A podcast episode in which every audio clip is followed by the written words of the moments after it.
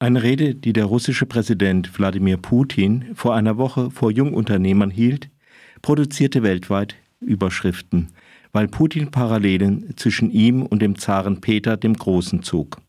So ein Vergleich gibt ja auch immer was her.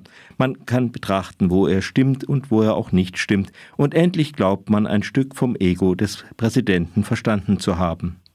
Mag aber auch sein, dass der 350. Geburtstag des Zaren bei der Wahl der Person wichtiger war als Putins persönliche Beziehung zu dieser Figur der russischen Geschichte. Die politisch wichtigen Aussagen in Putins Rede rückten dann in die zweite Reihe. Putin behauptete, dass Zar Peter kein Eroberer gewesen sei, sondern russische Erde zurückgeholt habe und dass er im Moment das Gleiche tue. Ein klarer Bezug auf den Krieg gegen die Ukraine. Bei seiner Rede zu Beginn des Überfalls auf die Ukraine am Morgen des 14. Februar hatte Putin noch versichert, unsere Pläne sehen nicht vor, ukrainische Gebiete zu besetzen. Hier empfiehlt sich, wie so oft, genaues Hinhören, denn Pläne kann man bekanntlich ergänzen und ändern. Das Kriterium, das Putin für die Behauptung, Zar Peter habe russische Erde zurückgeholt heranzog, war äußerst simpel, nämlich, dass da vorher auch schon mal Slawen gewohnt hätten. Dabei vergaß Putin nicht zu erwähnen, dass da auch noch andere, nämlich Finno-Ugrier, gewohnt haben. Die scheinbare Relativierung macht die Aussage nur noch explosiver. Die Russen oder auch einfach Slawen zählen die anderen nicht. Auch hier zog Putin gleich eine Parallele zur Gegenwart, indem er die Stadt Narva erwähnte, die heute in Estland liegt.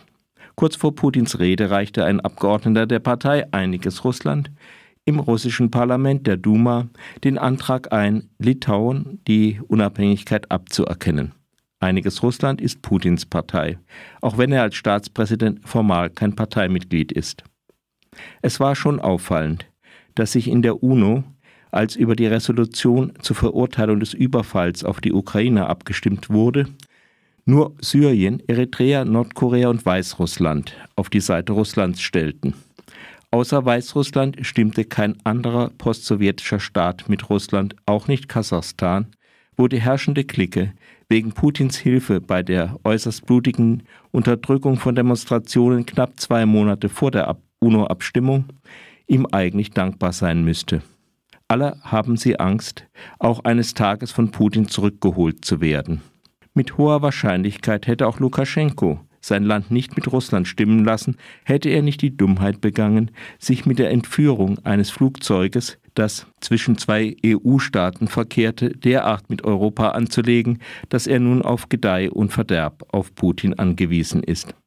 Ein weiterer wichtiger Punkt in Putins Rede war sein ausdrücklicher Hinweis darauf, dass Peters großer nordischer Krieg 21 Jahre gedauert hat.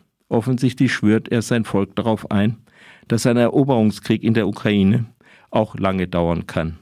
Man kann es auch so sehen. Die Eroberung der, Ukra der Krim und Landnahmen im Donbass waren der erste Schritt. Der jetzige Krieg ist der zweite Schritt und weitere können folgen.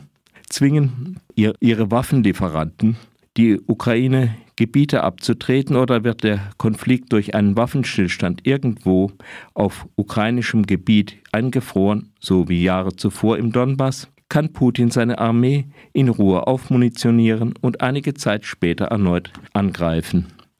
Er trifft dann auf eine Ukraine, die durch den Verlust von Territorien geschwächt ist und die vor allem die Hoffnung auf wirkliche Hilfe im ungleichen Kampf verloren hat. Das Schicksal der Ukraine vor Augen dürfte dann der Widerstand weiterer Staaten ebenfalls leichter zu brechen sein. Eigentlich sind Putins Äußerungen nichts Neues. Er hat es nur selten in dieser Klarheit gesagt. In der Ukraine geht es ihm schlicht um Eroberungen und sein Endziel dürfte ein Russland mindestens in den Grenzen der Sowjetunion sein. Wie er dazu steht, dass die Zaren auch Polen und Finnland regierten, ist vorläufig offen. Aussagen anderer wichtiger russischer Politiker bestätigen die Absicht, Eroberungen zu machen. Während man im Westen auf Putins Worte wenig gibt, arbeitet man sich vornehmlich an seiner Psyche ab. Wie oft hat der ehemalige Russlandbeauftragte der Bundesregierung und Freiburger SPD-Politiker Gernot Erler eine Politik auf Augenhöhe als Lösung aller Probleme mit Russland empfohlen? Emmanuel Macron sorgt sich noch immer mehr darum, dass Putin nicht gedemütigt wird, als um die gesamte Ukraine und das internationale Recht. In der Linken pickt man sich unter den zahlreichen Narrativen, mit denen Putin seinen Eroberungskrieg versehen hat, gerne die NATO-Osterweiterung heraus. Dabei war immer klar, dass niemand im Traum daran gedacht hat, Russland militärisch anzugreifen. Selbst jetzt sind alle NATO-Staaten, inklusive der USA, darauf bedacht, Russland nicht zu sehr auf den Pelz zu rücken.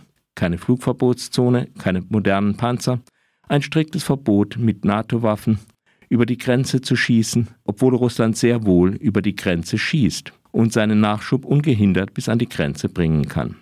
Um keine Missverständnisse aufkommen zu lassen, natürlich muss der Westen auch auf die möglichen politischen Konsequenzen schauen.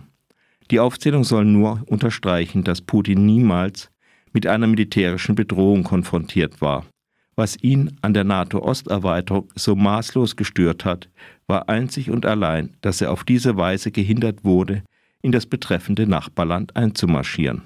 Er sieht es als sein gutes Recht, wenn nicht als seine historische Pflicht an, das russische Imperium mit Druck und Gewalt wieder aufzurichten. Aber wenn er sich in dieser Richtung äußert, hört man einfach weg. Wenn denn die Laune des Herrn der langen Tische der Angelpunkt der Politik gegenüber Russland sein soll, da müsste man ihm noch viel mehr Eroberungen zugestehen als, in Anführungszeichen, nur die Krim, Luhansk, Donetsk, Cherson und Saporischschja oder nur die ganze Ukraine. Alles andere könnte der Erbe der Zaren als eine Demütigung empfinden. Das war mein Kommentar. Vielleicht noch spontan noch ein paar Worte hinterher. Russische Erde, da wird etwas essentialisiert. Äh, natürlich auch willkürlich. Ähnliches hört man jetzt von China in Hongkong.